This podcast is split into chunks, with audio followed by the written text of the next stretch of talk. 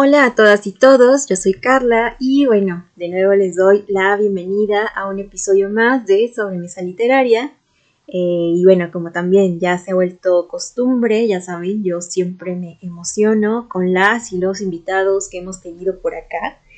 Esta no es la excepción, eh, decidí cambiar un poco la dinámica, ahora les voy a leer primero la semblanza para saber quién es nuestra invitada, a ver si van adivinando conforme la voy presentando. Entonces, eh, pues nada, eh, procedo a leer. A ver, ella nació en Campeche, es narradora y editora, estudió la licenciatura en literatura en la Universidad Autónoma de Campeche y cursó estudios de narratología y literatura comparada en la Universidad Autónoma de Barcelona. Ha colaborado en revistas como Tierra Adentro, Pinche Chica Chic, Letras Libres y Magis. Es ganadora de diversos premios como el Premio Nacional de Cuento Breve Julio Torri en 2017 por Ensayo de Orquesta, Aquí de seguro ya saben de quién estoy hablando. También ganó en ese mismo año el Premio Nacional de Narrativa Gerardo Conejo por, aquí también ya si no saben con el anterior de seguro con este lo van a adivinar. Eh, bueno, ganó este premio por Época de Cerezos, que bueno, también lo encuentran editado por Paraíso Perdido, una bella editorial. Y bueno, a su vez ha publicado en antologías como Ruta 80 por parte de Selector y Sin Mayoría de Edad por parte de la UNAM, ambas en 2019. Y bueno, ya si no han adivinado, seguramente lo sabrán ahora con este libro que acaba de sacar, bueno, es su más reciente título y que yo he visto que ha generado una gran comunidad de lectoras y lectores. Em, yo me incluyo en ellas, que bueno, es Niebla Ardiente, editado por Alfaguara. Entonces, bueno, procedo a darle la, bienvenida a la querida Laura Baeza. Laura, bienvenida sobre Mesa Literaria. Muchísimas gracias por aceptar la invitación. ¿Cómo estás? Hola Carla, ¿qué tal? Qué gusto estar con ustedes y me alegra mucho que podamos reunirnos de forma virtual para poder platicar sobre literatura, libros y otras cosas que tienen que ver con este ejercicio. Sí, muchísimas gracias. Ya sabes, yo emocionadísima de tener la oportunidad de conversar, de dialogar contigo. Eh, pues nada, eh, como primera pregunta, me encantaría saber cómo surgió en ti el amor por las letras, qué te llevó a estudiarlas y bueno, también a escribirlas, ¿no? A generar historias como tal. Siempre me gusta hablar de cómo comencé con la escritura porque creo que eso puede orientar a niños y adolescentes que ven la escritura, eh, la música, la danza, las artes en general como algo que no es importante, bueno, que es un gusto pero que no va a trascender más allá de eso y que no es una forma de vida. En mi caso, ese gusto estuvo ahí desde siempre y sí se convirtió en mi forma de vida y estoy muy agradecida porque pues las cosas se fueron acomodando para que así sucediera y también yo las propicié. Para mí desde chiquita me interesaba mucho la imaginación, em, como fabular cosas, crear historias, contar esas historias, escribirlas. Igual desde chiquitita comenzaba a, a escribir mis propios cuentos, versiones diferentes de la realidad. No era una niña mentirosa, sin embargo me gustaba como siempre tener historias alternas a lo que sucedía y que no me gustaba o que simplemente yo quería explorar con la imaginación. A partir de ahí me fui fijando en muchas cosas, por ejemplo, la televisión y el cine desde pequeña para mí fueron como un referente súper importante porque en mi casa no había libros, en la casa eh, de mi familia, la, la familia nuclear no había libros y lo que tenía más el alcance para estos ejercicios de la imaginación era la tele y el cine. Después comencé a leer y a ser usuaria de las bibliotecas. Eso despertó una pasión que ya se estaba gestando desde chiquita. Una pasión por los libros. Eh, comencé a escribir con mucho más interés. Más o menos como a los 13, 14 años, que ya fue que en mi mente adolescente yo decía, quiero ser escritora, quiero dedicarme a los libros supe que existía una carrera de letras y fue lo que yo estudié. Sin embargo, una carrera en literatura no garantiza que uno se convierta en escritor. Bueno, estás muy en contacto con los libros, con una rutina de trabajo que tiene que ver con la academia, más o menos, pero no con la escritura. Eso ya fue un proceso que yo llevé más adelante. Sin embargo, pues la verdad creo que para mí la escritura desde niña era lo que yo quería hacer. En general los libros, la escritura, la, lectura, la promoción. y pues eso, le di más importancia de la que pude pensar que hubieran tenido como una actividad extraordinaria. Maravilloso. Y bueno, ahora, eh, bueno, ya con todo esto que nos empiezas a contar, a presentar por acá, también tengo esta otra pregunta que he notado sobre todo en dos libros, bueno, en tus dos últimos libros, eh, son el tema de la injusticia, la corrupción y la adaptación que se ve en los personajes. Eh, también el afrontar situaciones difíciles, creo que son una constante en época de cerezos y niebla ardiente.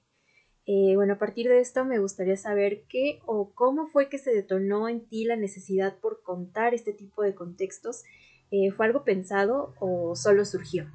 En época de cerezos sí abarco todos estos temas de la movilidad social, la corrupción, la trata de personas, o sea, hay cosas que, que están ahí porque yo las he visto toda la vida, estoy bastante en contacto con, con estos problemas sociales un poco por parte de mi madre, que es trabajadora social de, formación de toda la vida, y otro tanto por haber crecido en una zona bastante olvidada, en el sur de México, una zona bastante olvidada por todos, es como si todo lo importante sucediera en el centro o en el norte, y el sur también es muy importante. Claro. Entonces, con estas influencias tuve, tuve de forma como implícita el desarrollo de mis otros temas. Bueno, mi, otro, mi tema principal en época de cerezos era una explosión nuclear fallida, es una explosión nuclear fallida.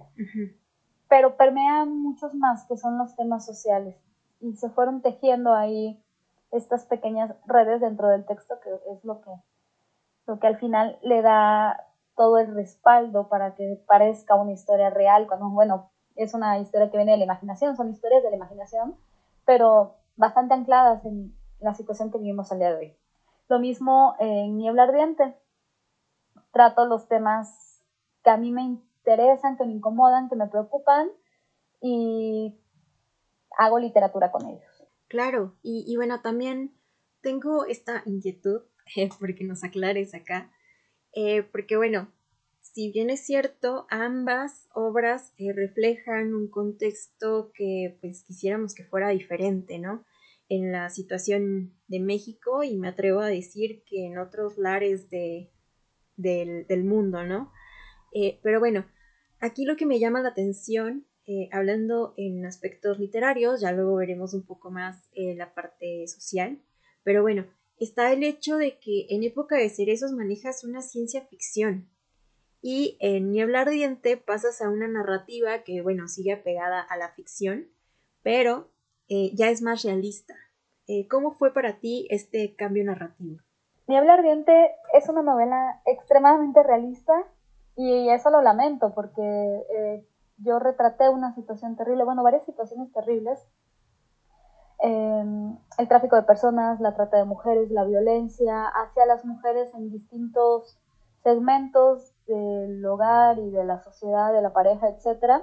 El desapego, las familias fragmentadas, o sea, todo esto es extremadamente realista y lo lamento mucho porque pues yo quisiera hablar de cosas que, que, no existen o de cosas que solamente salen de mi imaginación y estoy retratando algo que se vive todos los días.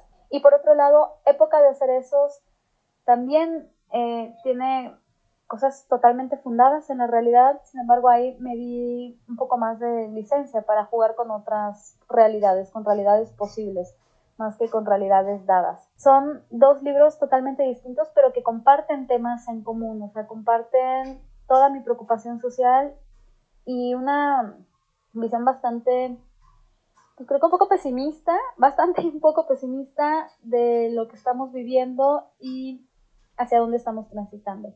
Siento que si hay un cambio hay un cambio entre los cuentos en los que siento muchísima libertad para escribir, para fabular y para inventar otras cosas eh, un poquito más disociadas de la realidad que en Niebla Ardiente, donde todo es pues, realismo puro y duro.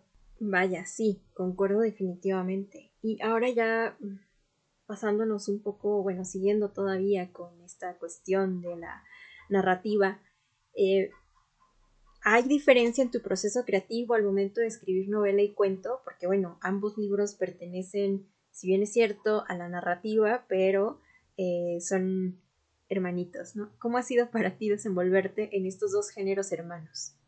Siempre hay una incógnita alrededor de cuando escribes, bueno, yo hago narrativa, pero cuando escribes cuento y novela, de si se trata de un salto, si uno es más difícil que otro, si uno, si uno como autor prefiere un género.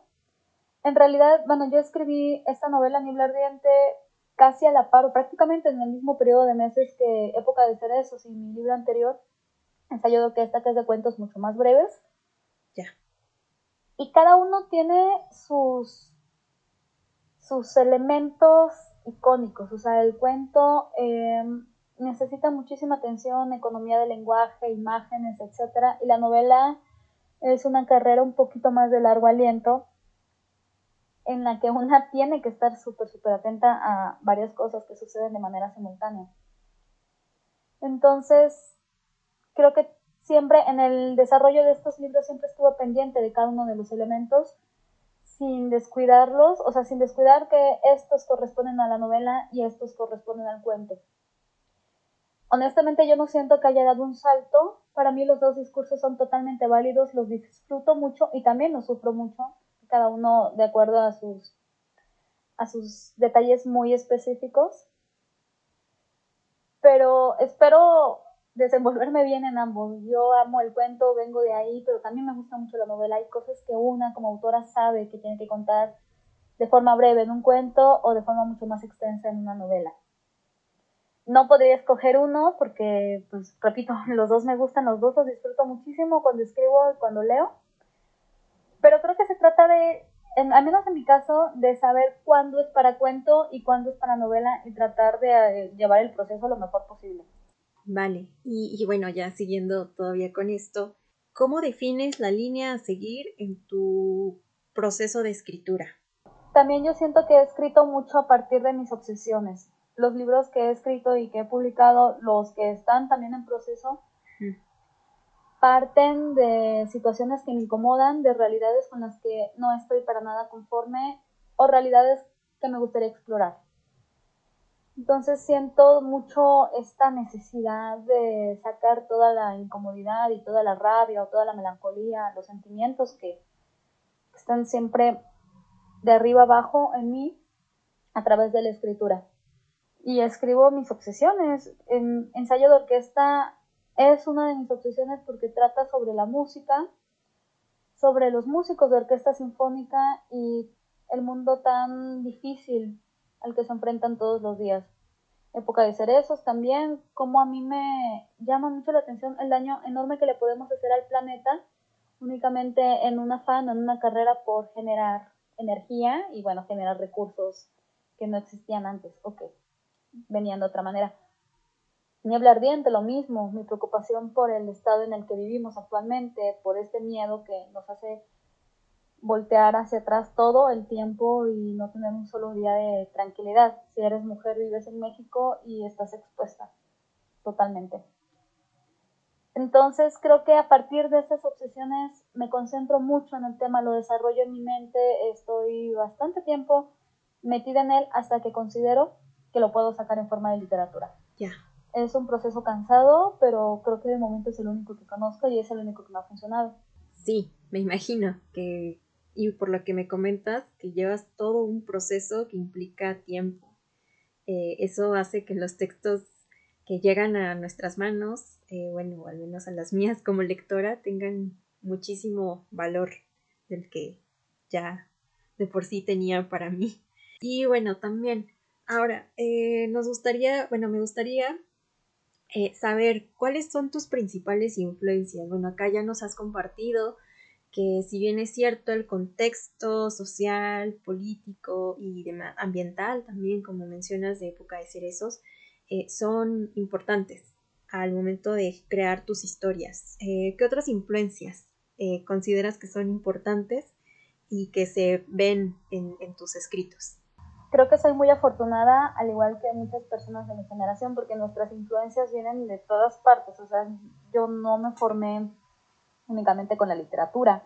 Yo me formé con la televisión, con el cine, con las culturas pop, con, con las influencias de la calle, o sea, para mí eso es todo lo que representa algo de valor y ahora pongo en la escritura. Fui una niña bastante popera y luego transité por otro tipo de música. Eso yo no me había dado cuenta de que estaba tan presente en mi literatura, o sea, no nada más en la forma en la que yo hablaba de, de música, sino en el ritmo, en otras cosas, hasta que empecé a publicar y hasta que se convirtió en un detalle que le da un poquito de identidad a lo que escribo.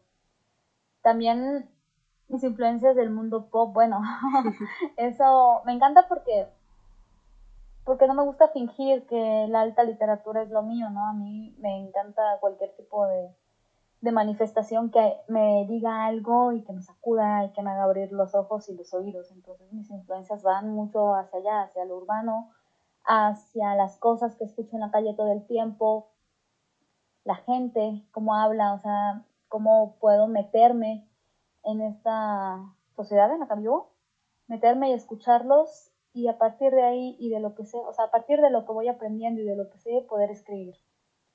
Estoy muy contenta porque siento que los que nacimos más o menos en la misma época vamos transicionando de esa manera, o sea, hemos dejado algunas cosas atrás, pero al día de hoy siguen presente de forma casi imperceptible hasta que nos damos cuenta de que sí, que siempre han estado ahí todas estas influencias de un mundo que ya no es, pero queremos mantener un poco a flote.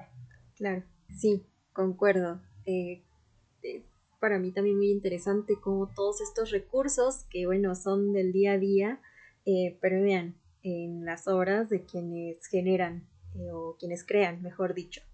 Eh, y que, bueno, en tu caso, pues es la, literatura.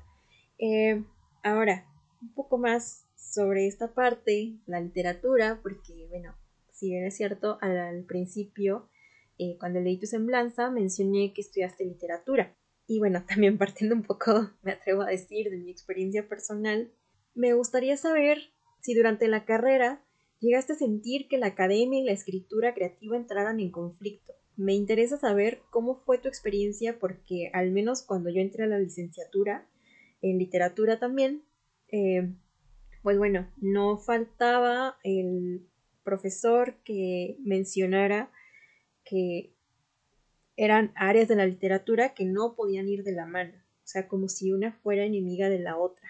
Eh, no sé, ¿cómo fue tu experiencia?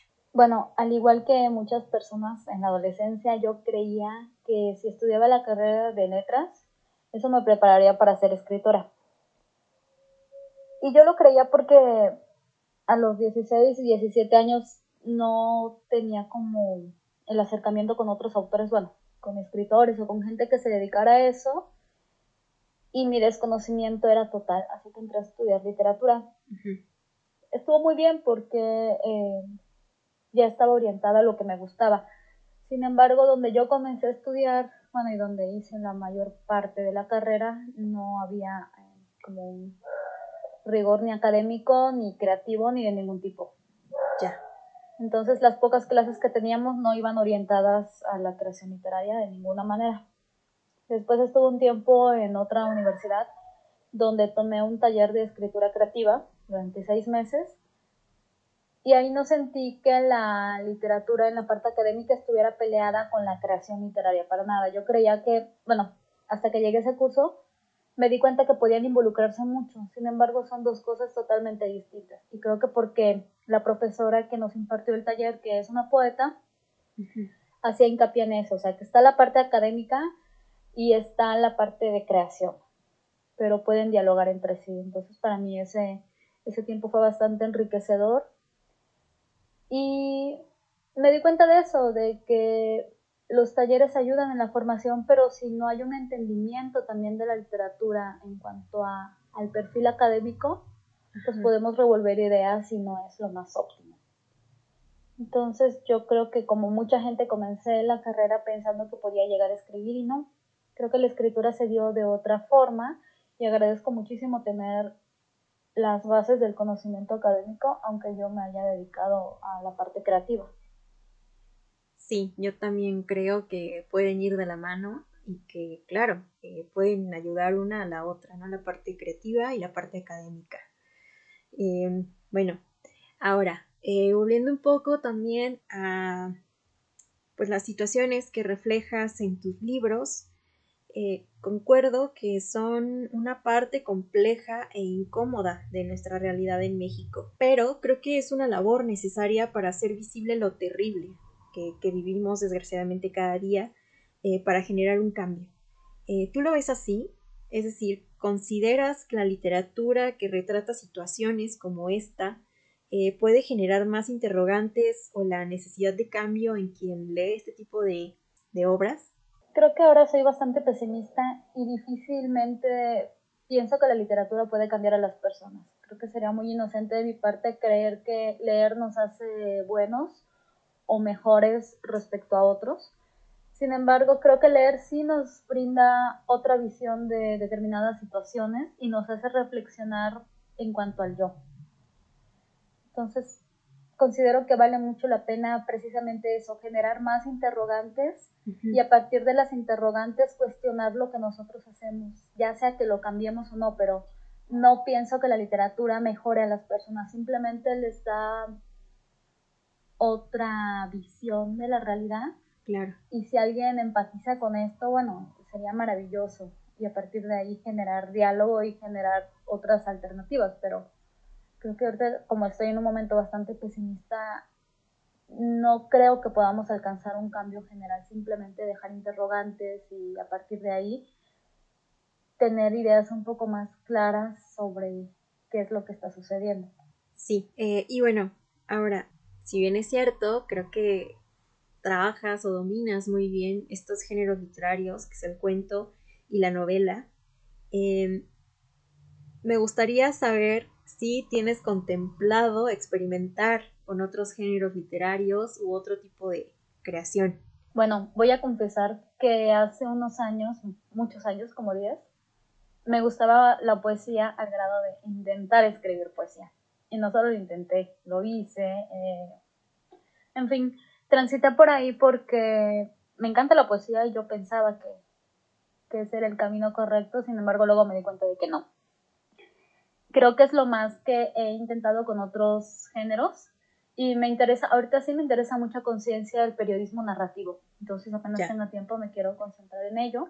Me gusta muchísimo el contenido pop en todo, el contenido urbano, etcétera, pero creo que profesionalmente por ahora quiero estar del lado de la contemplación, sin embargo mi trabajo haciendo contenido para, para empresas y, y para algunos medios me lleva a constantemente hacer adaptaciones y cosas demás para cosas para, para el elemento audiovisual, pero todavía no estoy tan empapada en ello como para que sea una producción totalmente mía, aunque sí será muy interesante. En definitiva, y yo estaré apuntadísima para saber más cuando saques algo sobre esto. Y bueno, ahora, eh, a ver, ya nos has contado sobre tus influencias, y que te gustaría incursionar ahora en la literatura.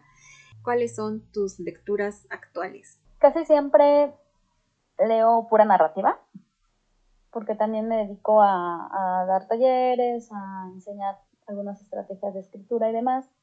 Entonces me gusta leer narrativa contemporánea escrita por mujeres. También vengo de una generación que se formó leyendo a hombres, a los hombres del boom, a esta plantilla de autores que teníamos que leer sí o sí y había pocas autoras, lo cual me da mucha pena, pero creo que estamos haciendo lo posible para cambiarlo. Y comencé a leer por gusto, o sea, mis lecturas de placer de unos años a la fecha son lecturas de obras escritas por mujeres, de mujeres que están escribiendo, porque ahí me siento totalmente identificado, o sea, hay temas que que no se me hubieran ocurrido por justo por esta ignorancia por la que transita muchos años que yo que yo decía bueno pues a ver cómo lo dice fulano no tengo que ver cómo lo dice alguien como yo. Claro. Y ahora mis lecturas están basadas en eso cuento novela estoy empezando a leer bueno desde hace unos años leo bastante periodismo literario porque me interesa también lo que se dice al día de hoy desde la no ficción. Creo que la literatura está en la no ficción y lo demás, lo, lo que escribimos quienes hacemos ficción, bueno, pues es fabular a partir de esa realidad. Me gusta mucho eh, también el ensayo y el testimonio. Estoy leyendo muy poca poesía porque creo que también estoy en un momento en el que la poesía no, no estoy tan bien con ella. Eh, necesito descansar un poco esta realidad para irme a una realidad igual de dura que es la de la poesía. Pero, pues sí, me siento muy cómoda con, con la lectura de mis amigas también porque todas estamos escribiendo y estamos haciendo una reinterpretación de nuestro mundo. En definitiva, eh, bueno, los géneros que mencionas creo que son muy interesantes y que pueden aportar eh, muchísimo a la lectura que hacemos de nuestro día a día. Siguiendo con esta parte de las lecturas, eh, ¿nos podrías recomendar tres autoras? Bueno, como ya decía, creo que estoy aprendiendo mucho más de las autoras de hoy, las que están escribiendo, las autoras que traen a la mesa temas que debemos discutir que autores de antaño. Creo que en algún momento voy a regresar a los autores de antaño, pero ahorita mis lecturas y mis recomendaciones están basadas en la literatura de hoy, la literatura que está viva y que está en la calle. Voy a recomendar a tres autoras, una en cuento, una en novela y otra en poesía. Comienzo por cuento, recomiendo Tristes Sombras de Lola Ancira. Es un libro espectacular porque son cuentos basados en Lecumberri y en la Castañeda, o sea, dos lugares de reclusión en momentos bastante complejos de nuestro país. En novela, Abril Poza tiene una novela fantástica que me encanta, que se llama Esto no es una canción de amor. Y bueno, es una novela totalmente millennial que aborda la nostalgia, la música, la relación de de gente como nosotros, de más de 30, con sus padres, con el pasado, con los viajes en familia, etc. Es una novela breve, pero de un enorme aprendizaje, al menos a mí me tocó muchísimo. Y en poesía me encanta todo lo que escribe Diana del Ángel. Diana tiene una voz muy potente.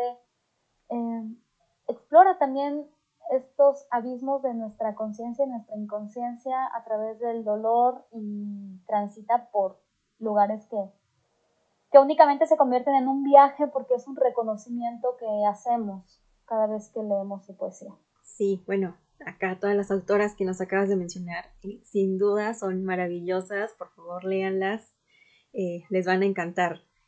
Y bueno, ahora, eh, no sé si nos pudieras compartir cuáles son tus proyectos en puerta. Y bueno, mi novela Niebla Ardiente salió el año pasado, se publicó en 2021, pero sigo con la promoción de la novela siga llegando a lectoras y lectores. Yo estoy totalmente complacida con ello. Pero también continúo escribiendo y publicando. Antes de que termine el 2022 tendré un nuevo libro de cuentos. y Que ya más adelante pues, puedo dar detalles un poco más específicos. Estoy escribiendo un par de novelas y también me dedico a otras cosas. Doy clases, hago contenido literario para algunas marcas que están buscando por ahí posicionamiento, etcétera. Y pues nada, creo que toda mi vida al día de hoy se concentra en la creación y estoy muy satisfecho con ello porque pues era lo que siempre había querido y sucedió. Buenísimo. Eh, ya quiero saber más sobre estos cuentos que pronto saldrán y bueno, también estar al tanto de tus publicaciones. Eh, bueno, por último, ¿Nos podrías compartir tus redes sociales para que las y los lectores te sigan y estén al tanto de lo que haces, por favor? Me pueden seguir principalmente en Twitter, que estoy como Laura H. Baeza, y en Instagram, que soy más activa en Instagram. Ahí posteo actividades de presentaciones, lecturas, cosas relacionadas con todo lo que hago. Y aparezco como Lauri Baeza. Entonces son las dos principales, Twitter e Instagram. Y pues nada, los invito a que me sigan para que vean qué hago, a quienes leo, qué recomiendo. Si, si les interesa un poquito de mi trabajo, pues ahí está todo. Muchísimas gracias Laura por compartirnos todo lo que tuvimos acá en esta sobremesa. Eh, por favor, corran a leer a Laura Baeza. Es una autora que les va a encantar, que la van a disfrutar. Muchísimas gracias por este espacio. A mí me encanta que seamos una comunidad lectora que se encuentra en muchas partes y una comunidad que se reconoce y puede compartir todas estas impresiones acerca de libros y de las cosas que nos interesan. Muchas gracias, Carla, por este espacio, por la conversación, por la oportunidad de llegar a más gente y de compartirles lo que hago. Gracias a ti. Y bueno, pues ya saben, repito, corran a leer a Laura, no se van a arrepentir, sus cuentos, sus novelas son imperdibles. Entonces, eh, pues nada, también síganla en redes para que estén al pendiente de lo que hace. Yo encantada de tenerte aquí y pues bueno, espero tenerte en más sobremesas. Eh, y pues nada, también aprovecho para hacer algunos anuncios parroquiales. Eh, primero que nada, espero que les haya gustado esta sobremesa, que la hayan disfrutado, que conozcan a la autora desde esta mirada que se ofrece acá en este podcast. Eh, también aprovecho para decirles que bueno, ya pueden encontrar el sitio de sobremesa literaria en Tumblr, donde estaré subiendo varias reseñas, principalmente ya saben, de autoras, libros publicados por editoriales independientes y más contenido ahí eh, sobre el mundo literario. Entonces, eh, pues nada, yo encantada. También recuerden que la invitación está a seguir con el diálogo tanto con Laura como conmigo en redes. Recuerden que me encuentran como Carla Lectora 1 en Twitter y en Instagram como arroba Carla Lectora. Entonces, eh, pues nada, yo encantada de seguir con el diálogo literario eh, más allá de este podcast, de estos espacios. Entonces, pues nada, muchísimas gracias por su escucha, espero que les haya gustado y nos vemos en la próxima sobremesa.